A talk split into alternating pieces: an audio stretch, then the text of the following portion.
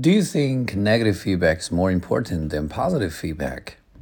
These two things are of equal importance when it comes to education.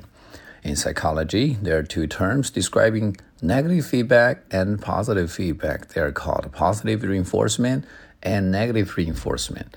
So you use positive reinforcement to get and emphasize the activity that you want, and you adopt negative reinforcement to reduce the frequency of the behaviors that you don't desire.